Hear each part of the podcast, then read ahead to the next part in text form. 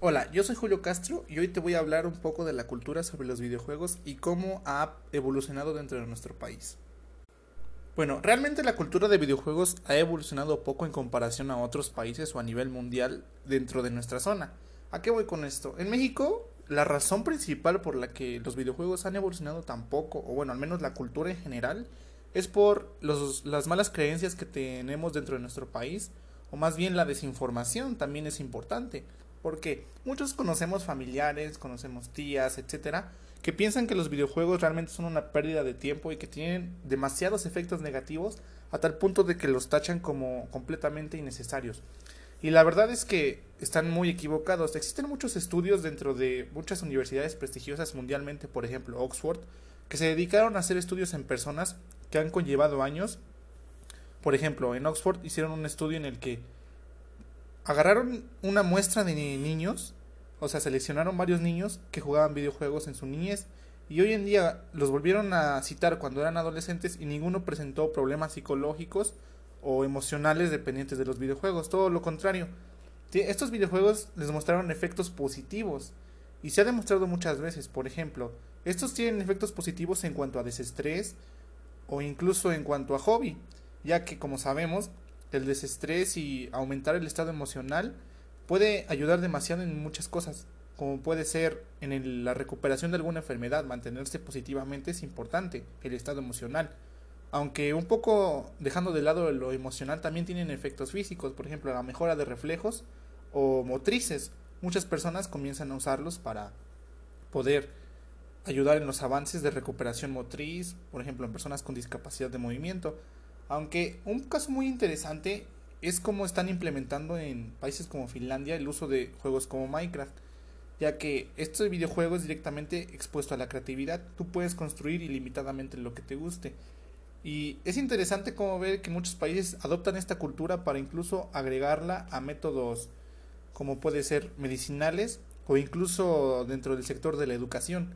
Pero realmente en nuestro país ninguno de esos segmentos ha evolucionado, ni siquiera el segmento normal que es en forma de hobby, ya que muchas personas lo siguen viendo como si fuera algo demasiado dañino y piensan que tú los juegas y te vas a volver violento dentro de muy poco tiempo o vas a tener problemas psicológicos por jugarlos, etcétera.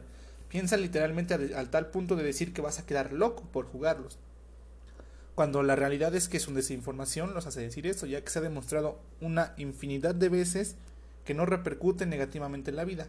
Como todo, es malo en exceso, obviamente, pero eso no significa que repercuta tanto como se ha tachado dentro de nuestro país. Esta cultura ha evolucionado muy poco a tal punto de que puedo tomar de ejemplo las desarrolladoras de videojuegos.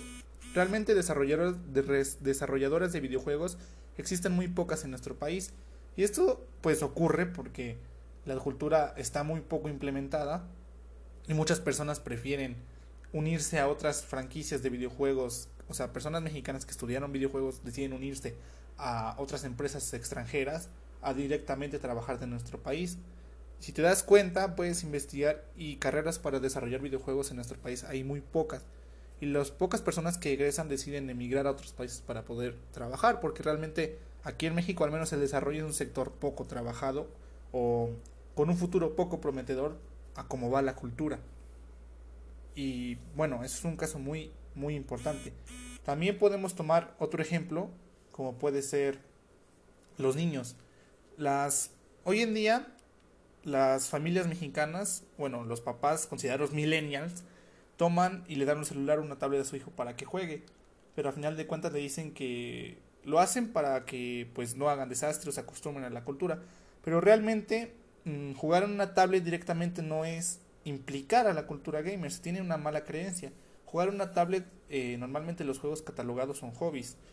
Ah, realmente para poder hablar un poco de la cultura de este tipo, es necesario poder enfocarte más en cuanto a la historia, en cuanto a los géneros, porque existen muchos géneros, ya que muchas familias piensan, no, pues los videojuegos vas a matar, vas a jugar con otros, a decir groserías, y no, la verdad existen muchos géneros como puede ser Tetris, que es de acumulación, puede ser Forza, que es de carreras.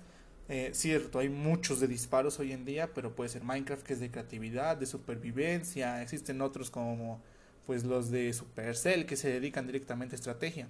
Y la verdad, existen muchos géneros para todos los sabores y colores. Y bueno, es otra cosa que las personas desconocen. Por lo que yo pienso que para poder evolucionar todo este ámbito de nuestro país necesitaríamos completamente un cambio de cultura o cubrir esas desinformaciones hoy en día. Aunque claro, tomaría mucho, mucho tiempo.